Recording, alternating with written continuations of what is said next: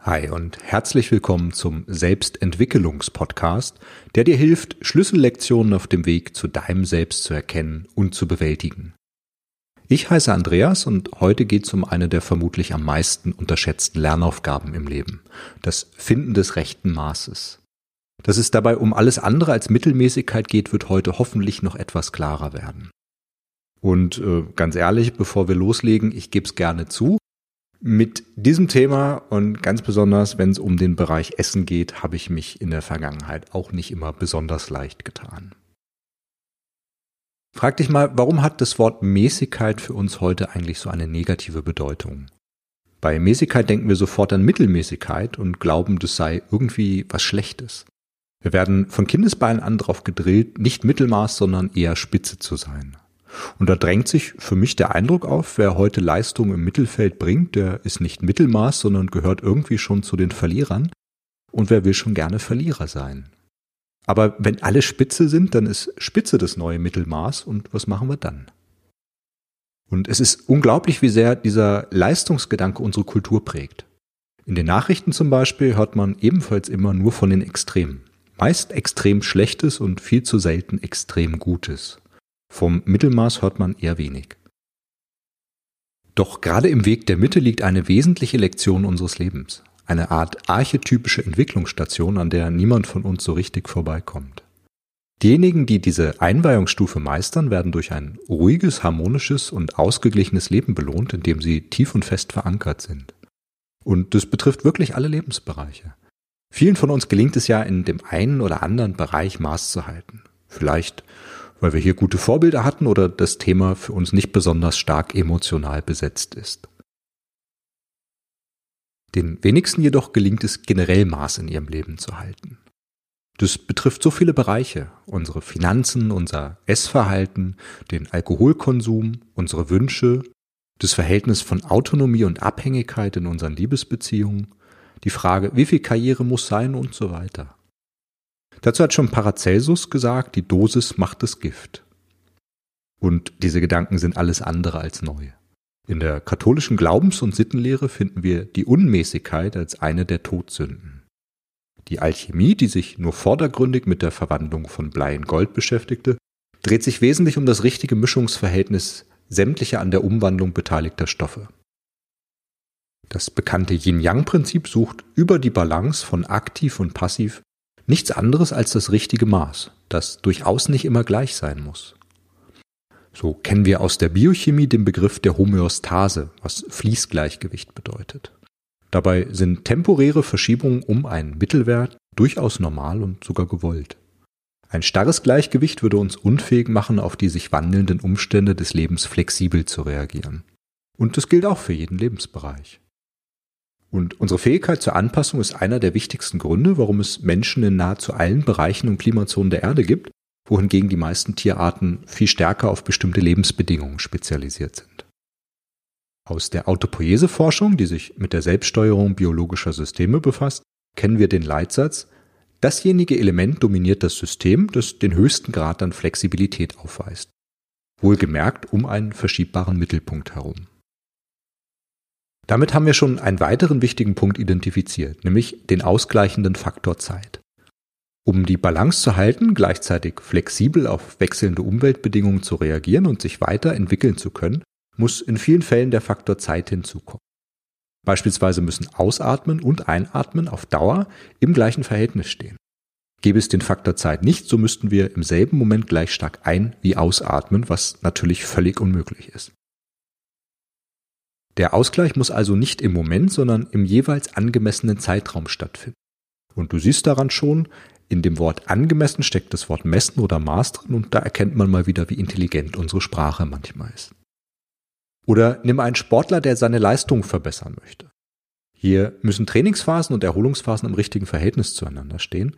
Und je härter die Trainingseinheit war, desto ausgeprägter muss die Erholungsphase sein, damit eine positive Entwicklung stattfinden kann. Hier wird auch deutlich, dass der Faktor Zeit zwar das vermittelnde, aber nicht immer das ausgleichende Element sein muss. Ein besonders hartes Training dauert vielleicht zwei Stunden und hat den Körper so gefordert, dass danach eine dreitägige Regenerationsphase nötig ist. um in die Superkompensation zu kommen, also ein Zustand, der höher liegt als, das, als der Ausgangszustand. Hier wird auch das Prinzip der verschiebbaren Mittelpunkte deutlich. Es wird also hinterher ein neues Gleichgewicht gefunden. Hier gibt es noch ein weiteres Phänomen zu beachten, nämlich den Pendelausschlag ins Gegenteil. Ein stabiles Gleichgewicht bewegt sich nicht so weit von seinem Mittelpunkt fort. Gleichzeitig kann eine frühere Haltung, die ins Extreme ging, zur Herstellung des Gleichgewichts durchaus einen vergleichbar starken Ausschlag des Pendels in die Gegenrichtung nötig machen oder zumindest bewirken. Das wird in persönlichen Entwicklungsprozessen häufig deutlich. Angenommen, jemand hat die letzten 30 Jahre seine Wut unterdrückt, weil man ihm beigebracht hat, dass solche Gefühle auszudrücken unerwünscht ist. Nun bearbeitet er dieses Thema und spürt plötzlich für eine Zeit, wie hoch der Pegelstand seines inneren Wutbrunnens ist. Für die nächsten Wochen wäre es vollkommen normal, wenn er im Verhältnis zu einer normalen Reaktion viel zu schnell, viel zu oft und viel zu wütend wird und in seinen Reaktionen irgendwie immer etwas drüber ist. Mit der Zeit werden die Pendelhübe aber kleiner werden. Hier sieht man auch schön, wie jede Kraft vermittels des Faktors Zeit eine gleich große Gegenkraft heraufbeschwört, die sie ausgleicht und so das Gleichgewicht wiederherstellt. Auch hier pendelt alles um einen Mittelpunkt. Nicht umsonst stand ja in den alten asiatischen Traditionen der Weg der Mitte so hoch im Kurs. Dazu das richtige Maß zu kennen gehört ebenfalls, mich selbst und andere liebevoll zu begrenzen. Wir können nicht unbegrenzt Leistung bringen, uns ohne Ende für die Familie aufopfern oder nur noch funktionieren wollen und den Spaß ganz aus unserem Leben verbannen.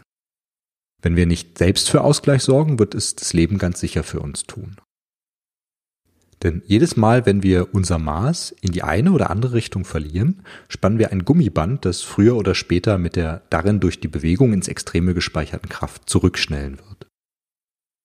Zu diesem liebevollen Begrenzen gehört auch das Maßhalten in den eigenen Wünschen. Heute vielleicht eine der wichtigsten Lektionen einer Gesellschaft, die wirtschaftlich davon lebt, über die Werbeindustrie permanent neue und immer unsinnigere Wünsche in uns zu erzeugen, damit das Hamsterrad sich weiterdrehen kann. Stell dir mal vor, wie viel ruhiger diese Welt wäre, wenn dem Motor des ständigen Wünschens der Sprit ausgehen würde. Sicherlich müssten viele neue Lösungen gefunden werden und es könnte nicht so weitergehen wie zuvor. Auch nicht mit unserem bisherigen Wirtschaftssystem, das eigentlich nur Wachstum kennt. Aber wäre die Welt dadurch wirklich ein schlechterer Ort? Als Sinnbild möchte ich dir die Narbe eines sich drehenden Rades mitgeben. Je weiter nach außen du dich auf dem Rad bewegst, desto stärker wirst du durch die dort herrschenden Kräfte angegangen. Im Zentrum des Rades, der Narbe, herrscht hingegen absolute Ruhe. Wenn du möchtest, meditiere einmal über dieses Bild und visualisiere dich selbst im Zentrum des sich drehenden Wagenrades. Wenn du dich also verändern möchtest, sieh zu, dass dein Mittelpunkt genug Zeit hat, sich zu verschieben. Du kennst sicherlich auch Menschen, die schon mal sowas wie eine Crash-Diät gemacht haben. Das Pendel wird mit Gewalt in die eine Richtung gepusht und es formiert sich eine gleich große Gegenkraft und am Ende haben sie mindestens das Gleichgewicht wie vorher. Warum ist das so? Weil sie ihrem Mittelpunkt nicht genug Zeit gelassen haben, sich in die gewünschte Richtung zu bewegen. Du kennst vielleicht auch den Spruch weniger ist mehr. Das ist auch nichts anderes als eine weitere Form, das richtige Maß zu halten. Diejenigen, die in kleinen homöostatischen Schritten über einen längeren Zeitraum bestimmte Lebensbereiche verändern, kommen fast immer weiter als jene, die es über extreme Pendelhübe versuchen. Als Botschaft des richtigen Maßes könnten wir also formulieren, auf nichts verzichten, aber auch an nichts anhaften, sich voll und ganz auf das Leben einlassen, ohne irgendwo festzuhalten. Oder anders formuliert, isst den Riegel Schokolade, nicht keine und nicht die ganze Tafel. Zum Schluss möchte ich dich noch zu einer Wochenaufgabe einladen, wenn du magst. Achte die nächsten Tage einmal ganz bewusst darauf, wo dein Genug in den einzelnen Bereichen liegt und wann du davon abweichst. Vielleicht möchtest du deine Erkenntnisse auch aufschreiben. Wenn du ein Mantra für die kommenden Tage haben möchtest, probiere einmal gut genug für mich. Ich danke dir fürs Zuhören und hoffe, es hat dir gefallen. Vielleicht bist du ja nächstes Mal auch wieder dabei. Ich würde mich freuen. Alles Liebe und bis bald, Andreas.